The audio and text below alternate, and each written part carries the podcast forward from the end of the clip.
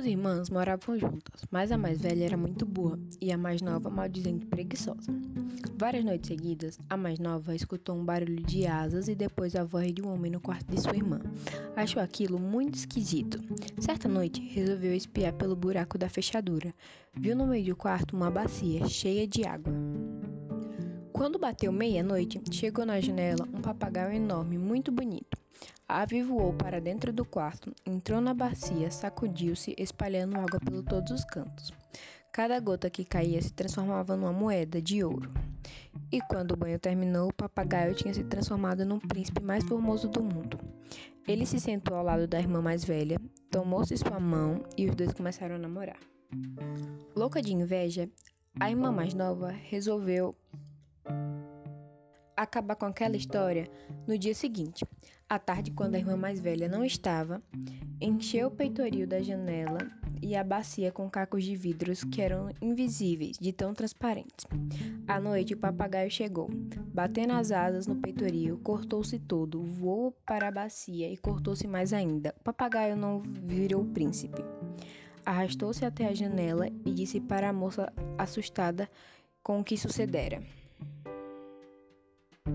Ingrata, agora se quiser me ver, só no reino de Acelóis. Veja mais no próximo capítulo.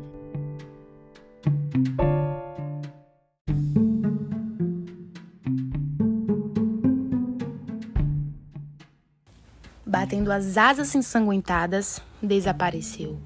A moça quase se acabou de tanto chorar. Brigou muito com a irmã invejosa e deixou a casa. Decidida a procurar um noivo mundo afora, andou por muitos lugares. Empregou-se como criada nas casas, só para perguntar onde ficava o reino de Acelóis.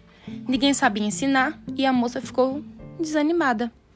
Depois de muito viajar, viu-se perdida numa floresta.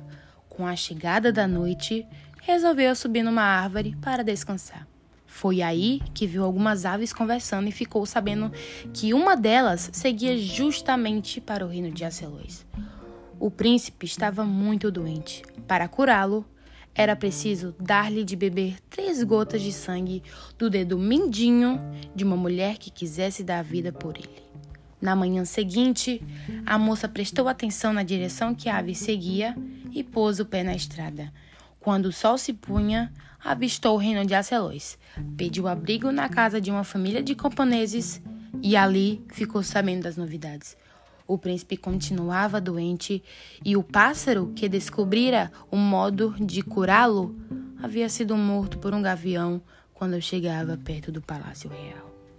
No outro dia, a moça saiu à procura do rei, o qual já recebia qualquer pessoa que lhe prometesse salvar seu filho, o príncipe. A moça lhe disse então: Quer saber o que ela falou? Próximo episódio.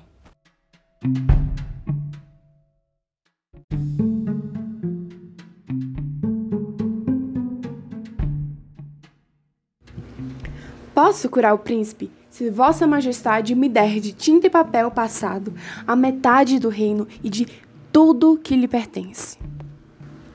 A contragosto, o rei aceitou a proposta. A moça foi para o quarto do príncipe, furou o dedo mindinho e derramou três gotas de sangue nos lábios do doente. Assim que as engoliu, o príncipe abriu os olhos e levantou-se da cama. Quase não acreditou ao reconhecer sua salvadora. Foi então falar com o pai. Disse que aquela era sua verdadeira noiva desde quando ele estava encantado em um papagaio real. Queria se casar com ela. O rei não gostou, pois não se tratava de uma princesa. Negou seu consentimento. Vossa Majestade me deu a metade de tudo que lhe pertence, disse a moça, exibindo seu contrato. Se não posso me casar com o príncipe, vou cortá-lo ao meio e levar metade comigo.